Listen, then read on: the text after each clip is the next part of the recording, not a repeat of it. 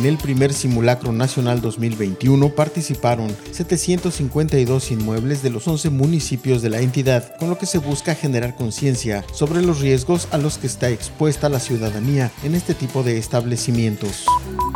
para apoyar a las mujeres que durante la pandemia iniciaron con sus empresas desde casa y lograr que estén en la formalidad, además de impulsar la reactivación económica, la Confederación Patronal de la República Mexicana Coparmex y la Asociación Mexicana de Mujeres Jefas de Empresa firmaron un convenio de colaboración.